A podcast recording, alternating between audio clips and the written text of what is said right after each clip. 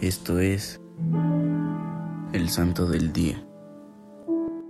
Hoy conoceremos acerca de Nuestra Señora de Fátima. En 1917, en el momento de las apariciones, Fátima era una ciudad desconocida de 2.500 habitantes.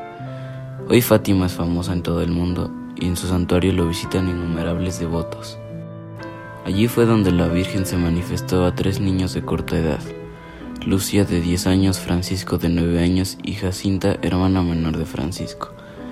Eran campesinos muy normales, que no sabían leer ni escribir, acostumbrados a llevar a pastar a las ovejas todos los días.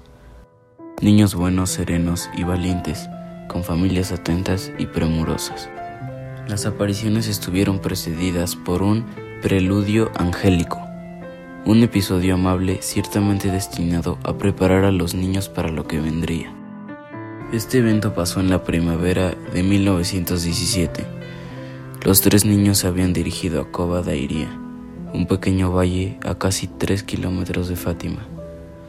Mientras jugaban, fueron asustados por un rayo que surcó el cielo azul.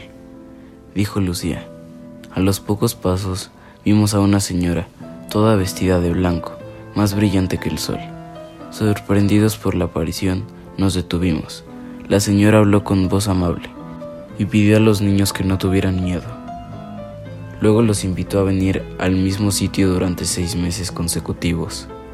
El día 13, a la misma hora y antes de desaparecer, elevándose hacia oriente, añadió, Reciten la corona todos los días, para obtener la paz del mundo y el fin de la guerra. Este 13 de mayo se celebra la fiesta de Nuestra Señora de Fátima, que desapareció hace exactamente 105 años. Nuestra Señora de Fátima es una advocación con la que se venera en el catolicismo a la Virgen María. Servidores Amoris Christi, Movimiento Amoris Mater, haz todo con amor.